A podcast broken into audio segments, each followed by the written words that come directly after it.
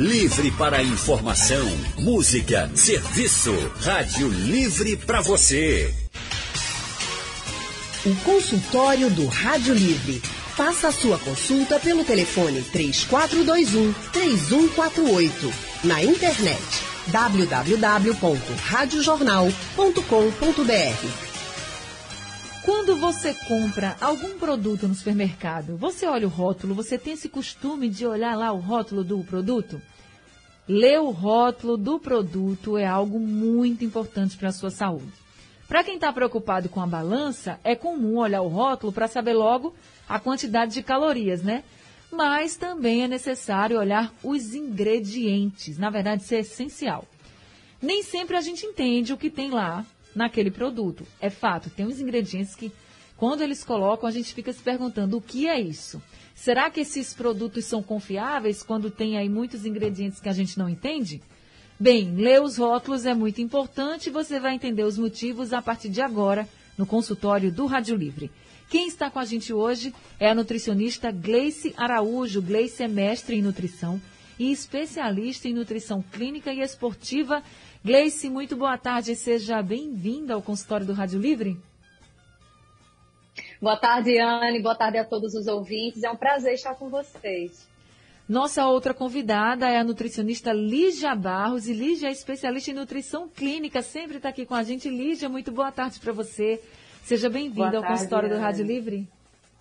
Boa tarde, Anne. Boa tarde, Gleice. Agradeço o convite novamente. É sempre um prazer estar aqui com vocês.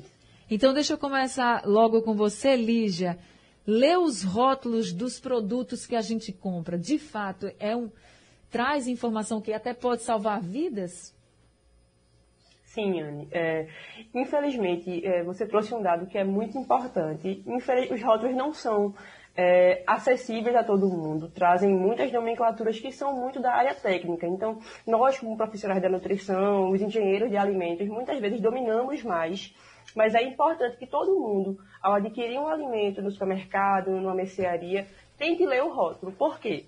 Por exemplo, caso uma pessoa que tenha alguma alergia, então a identificação desses itens alérgicos, muitas vezes alguns alimentos não estão isolados. Por exemplo, temperos. A gente vai comprar um açafrão, às vezes, no supermercado e ele vem adicionado de outro ingrediente. Então, principalmente nesses casos de alguma doença já instalada, de alergias, é super importante a análise do rótulo para que você saiba exatamente o que está consumindo. Por exemplo, já encontrei em alguns rótulos glutamato monossódico. Claro que eu não entendi.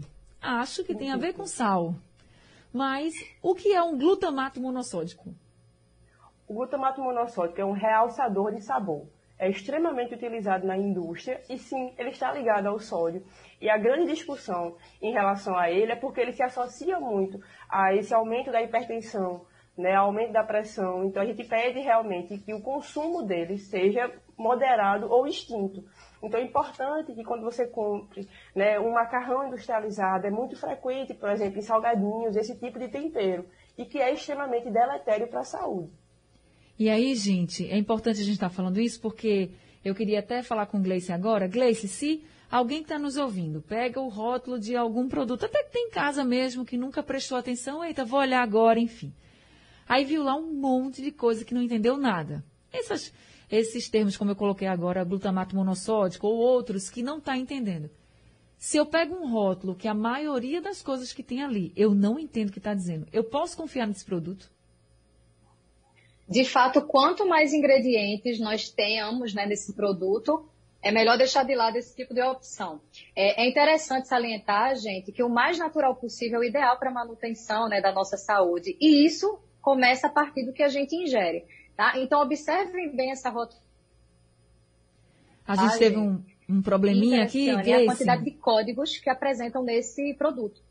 Então, nos ingredientes, quando você tem muitos códigos, isso indica aditivos alimentares. É interessante a gente ficar atento também a essa quantidade de itens. Qual seria a quantidade ideal? Assim, eu peguei um produto e tem lá, por exemplo, um, um pão de, de caixa, de forma, né, que fala é, integral. Peguei lá. Eu tenho que ter ali uma base de quantos alimentos? Assim, existe um número, por exemplo, é, num produto, o ideal é que tenha cinco, seis, sete tipos de ingredientes? Existe um número mínimo, um número máximo, Gleice? Olha, na verdade, se a gente tem uma quantidade grande desses componentes, Anne, já não seria interessante fazer uso desse produto. Não existe um padrão, tá? Da quantidade de itens e de conservantes que um alimento deveria comportar. Então, a regra clara é que você sempre faça escolhas onde o percentual seja mínimo, um, dois, no máximo três itens, ou não contenham. Quando você observa esses códigos, essas informações em abreviatura, provavelmente a gente vem falando ali de conservantes, edulcorantes, que são adoçantes adicionados nesse produto. Então, realmente, a gente precisa ficar atento e não realizar essas escolhas com frequência. Tá certo. Gle, eh, Lígia, com relação aos ingredientes, outra, outra dúvida que é muito constante, que a gente não sabe por exemplo, quanto tem de cada coisa ali naquele produto, né? A gente está lendo o ingrediente, mas a gente não sabe assim quanto tem da farinha, quanto tem do açúcar. A gente sabe que contém farinha, contém açúcar, contém sal, mas a gente não sabe quanto tem. Lendo o rótulo, dá para a gente entender o que começa primeiro tem mais, ou, ou, é o último que tem mais? Como é que a gente pode é, saber, de fato, o que contém mais naquele produto só lendo o rótulo?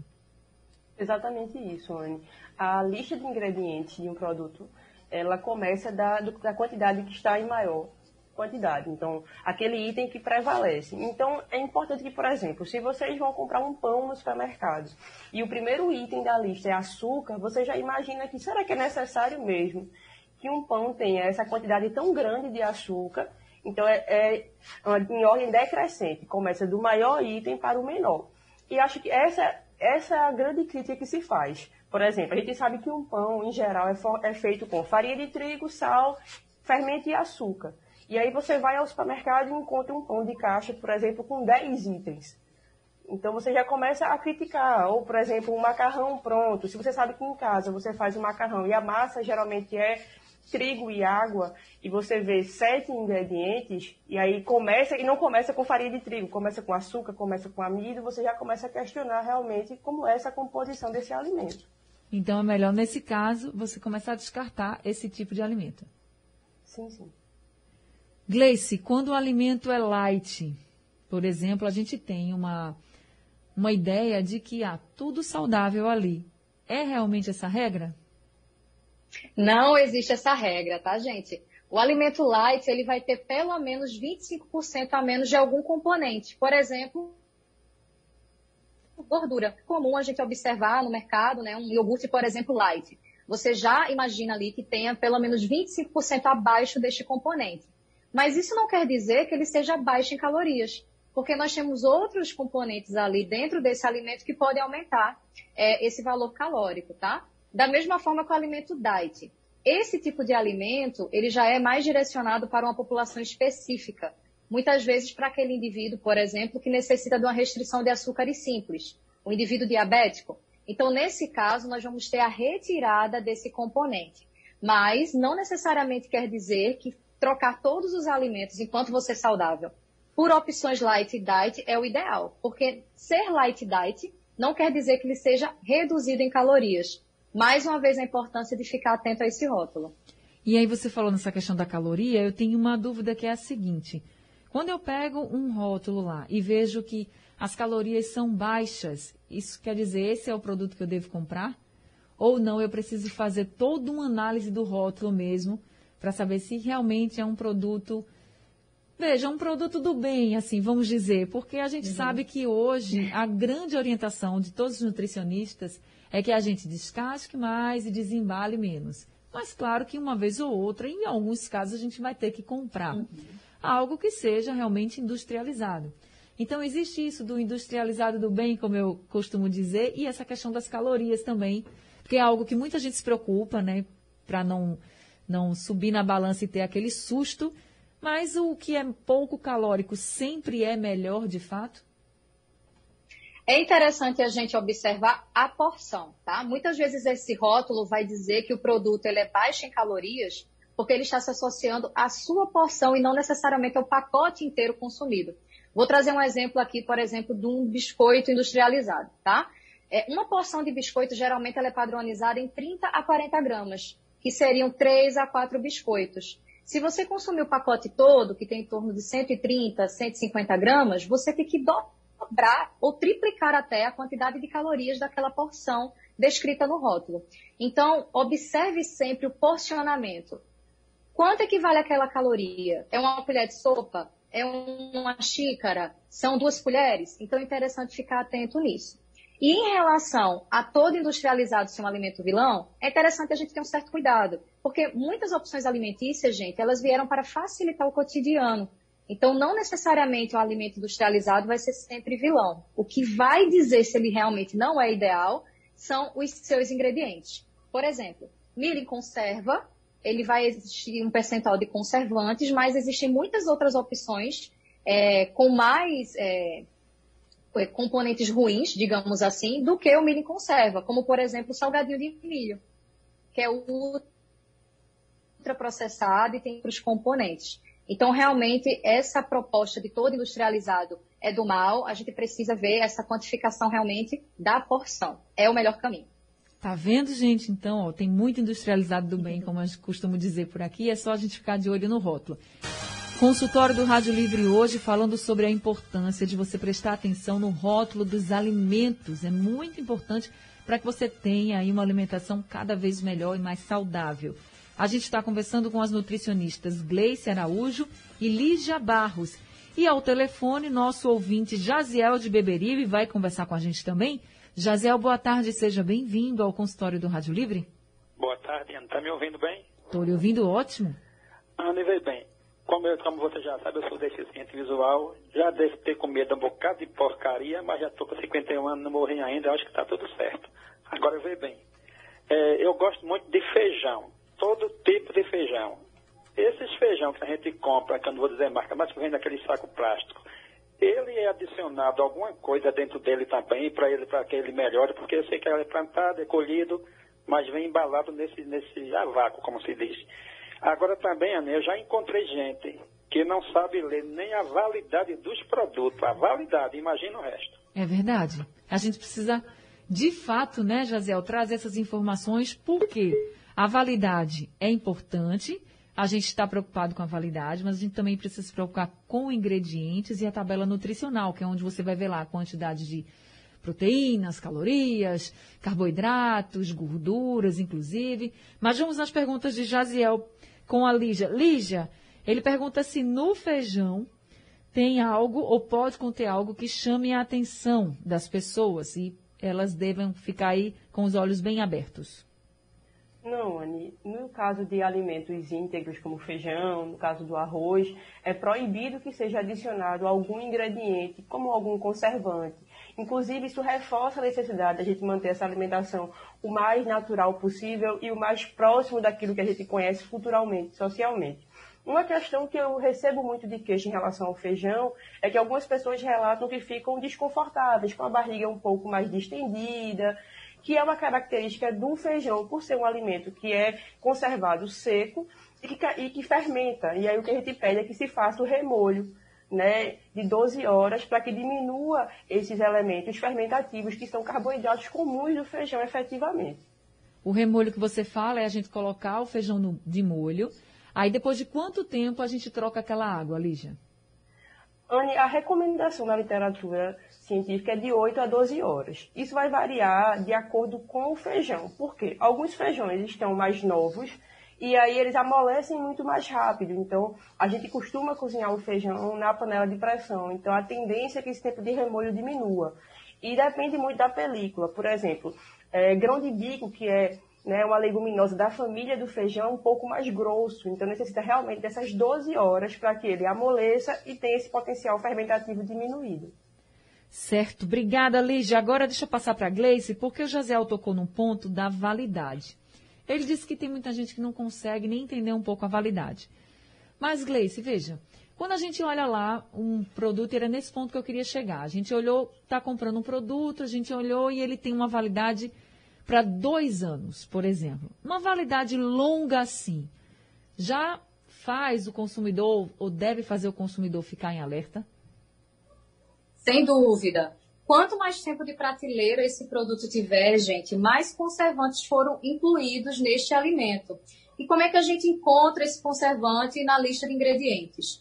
Na maioria das vezes, eles são conservantes à base de fósforo. Então, fosfato de sódio, pirofosfato de sódio, fosfato inorgânico. Sempre que você observar esse tipo de produto, né, é, onde na lista de ingredientes exista uma grande quantidade desses itens, você já subentende que são conservantes. Outros são classificados até na, na lista de ingredientes como antioxidantes. Mas não são os antioxidantes que ajudam para a gente não envelhecer rapidamente, que não ajudam na saúde cardiovascular. É o antioxidante que é utilizado para evitar que esse alimento estrague. Então, infelizmente, tem produtos na prateleira que tem 6 a 7 anos, já depender do tipo de conserva, é, de tempo aí para ser consumido. Então, realmente é interessante observar. O que, o que estraga, gente, é sinal que tem vida. Né? A gente tem ali nutrientes que vão se degradar ao longo do tempo. Então, se a gente pega uma fruta e coloca na fruteira, em alguns dias ela vai se estragar. Se ele estraga, é porque eu tenho um componente natural ali que naturalmente tem degradação. É diferente de um produto que passa seis anos na prateleira. Então, vamos realmente fazer aquela regrinha né, de descascar mais é, esses alimentos e evitar desembalar. Porque quanto mais tempo, quanto mais validade, mais conservante presente. Gleice, você falou de frutas, por exemplo, aí tem uma pergunta aqui do Cledson da, de Petrolina. Ele diz assim: qual a melhor forma de consumir frutas e verduras, já que muitos levam agrotóxicos? Uhum. Infelizmente, hoje temos uma, uma situação bem crítica quanto aos agrotóxicos presentes nos alimentos.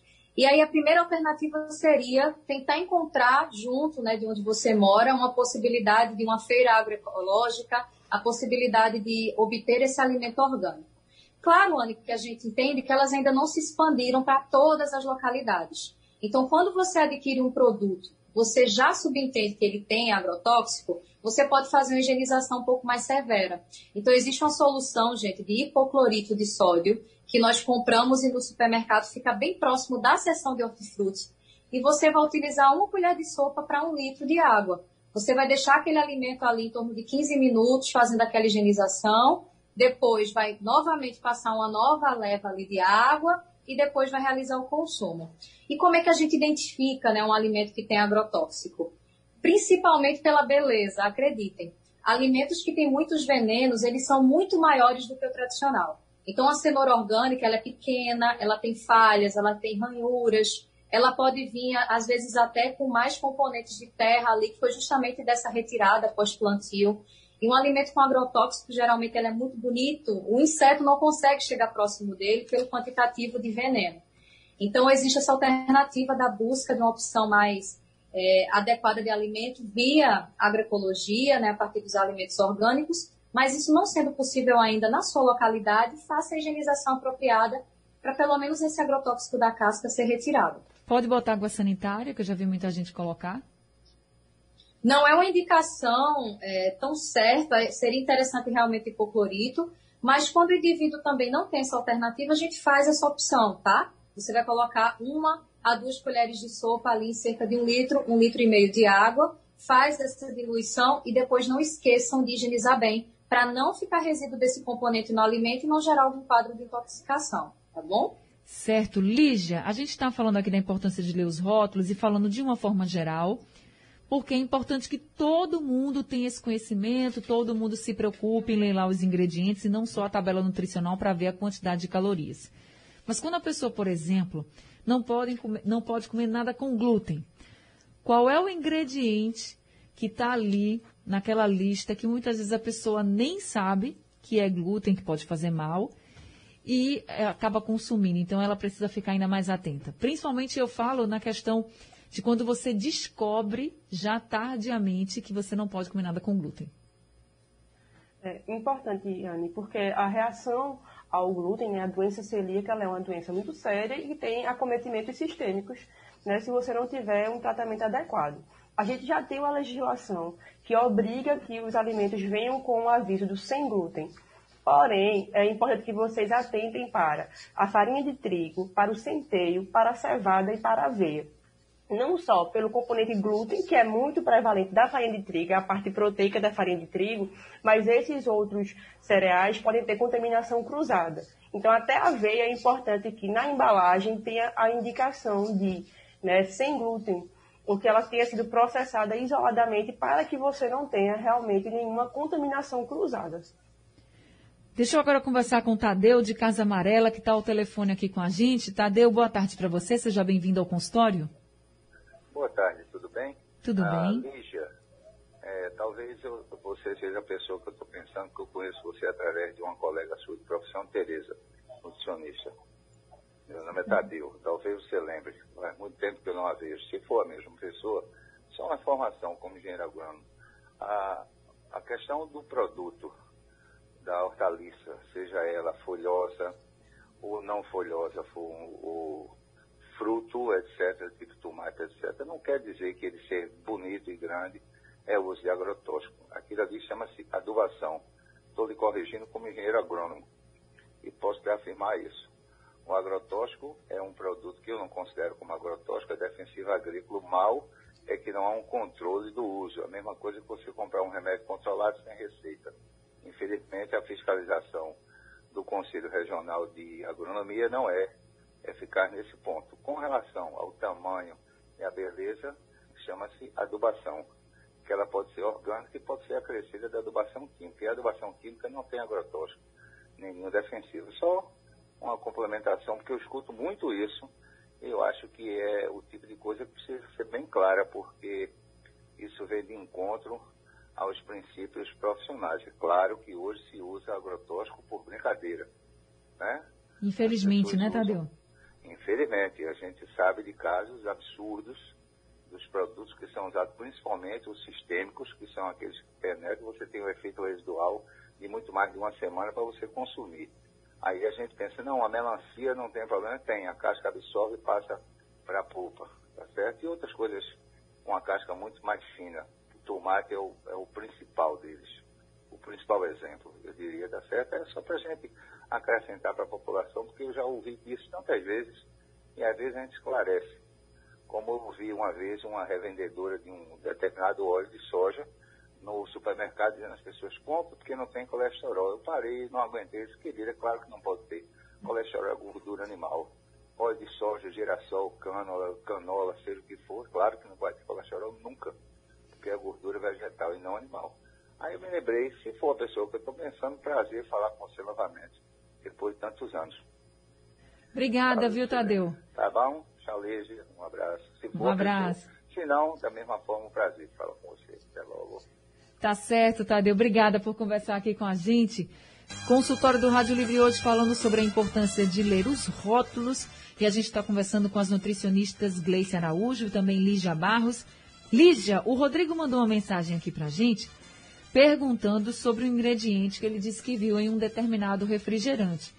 Ele disse que leu lá no rótulo o caramelo 4 e que ouviu falar que esse ingrediente pode ser causador de câncer, inclusive. E pergunta: o que é esse caramelo 4? Para que serve? Você pode ajudá-lo? Então, Rodrigo, o caramelo 4 é um corante bem conhecido da indústria de alimentos e bem conhecido principalmente os refrigerantes. Existem muitos estudos que falam né, sobre uma possível associação do caramelo 4 com o desenvolvimento de células oncológicas que gerariam um câncer. Uma grande questão em relação a isso é que, infelizmente, a gente não tem né, muitos estudos conclusivos nessa área.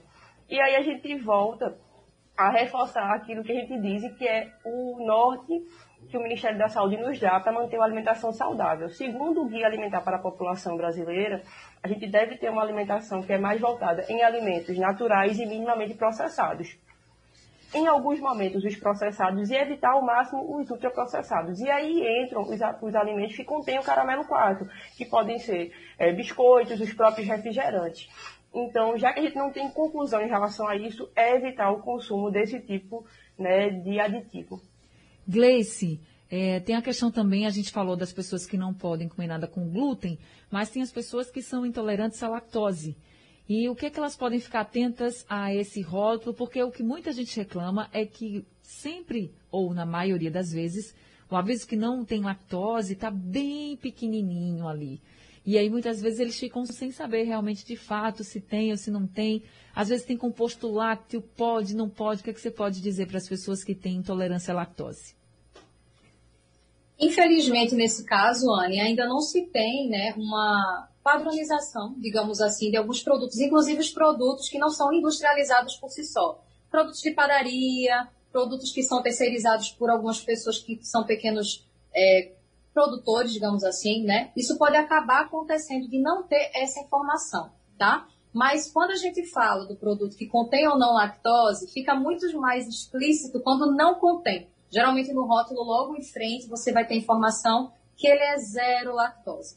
E aí, infelizmente, como a rotulagem ela não pode ter né, essa especificidade e não facilitar para que o indivíduo veja se tem ou não lactose, é interessante ir para a lista de ingredientes. Então, quando você observa esse rótulo e não percebe com tanta facilidade essa informação, contém lactose, vá para os ingredientes e, havendo leite ou derivados, esse alimento vai conter este item. Então, por segurança, para evitar uma manifestação aí de sintomas associadas à intolerância, se você é, não olhar esses ingredientes, você pode correr esse risco. Mas a legislação já pede que esses componentes e também informações de alergia estejam presentes na rotulagem. Se tiver composto lácteo, pode?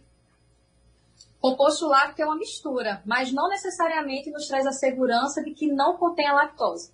A lactose, pessoal, é o componente de açúcar que está presente no nosso leite. Então, se você tem vários produtos ali, né? É, chocolate, naquele iogurte você tem outros sabores adicionados. Aquilo ali não garante a presença ou não da lactose. Então, se o rótulo não traz de uma maneira clara, confira nos ingredientes. É o mais seguro a se fazer. Gleice, muito obrigada por esse consultório de hoje, viu muitas orientações importantes para a gente. Seja sempre muito bem-vinda. Muito obrigada, Anne e Lígia. É sempre um prazer estar aqui com vocês. Obrigada aos ouvintes que contribuíram conosco e até a próxima. Até a próxima. Lígia Barros também, né? Já tem cadeira cativa aqui com a gente. Seja sempre muito bem-vinda e obrigada por mais um consultório. Eu que agradeço, Anne. Obrigada, Gleice. É sempre um prazer trazer informação de qualidade para a população. É verdade. A gente também agradece a todos os ouvintes. O consultório do Rádio Livre fica disponível daqui a pouco no site da Rádio Jornal, nos principais distribuidores de podcast e também no YouTube da Rádio Jornal. Também é reprisado durante a programação, na madrugada, aqui no fim de semana. Rádio Livre de hoje está ficando por aqui. A gente volta segunda-feira. A produção é de Gabriela Bento, a direção de jornalismo é de Mônica Carvalho, trabalhos técnicos de Edilson Lima, José Roberto Camutanga e Sandro Garrido. No apoio aqui no estúdio Valmelo e no site da Rádio Jornal Isis Lima. Sugestão ou comentário sobre o programa que você acaba de ouvir, envie para o e-mail ouvinte@radiojornal.com.br ou para o endereço Rua do Lima 250, Santo Amaro, Recife, Pernambuco.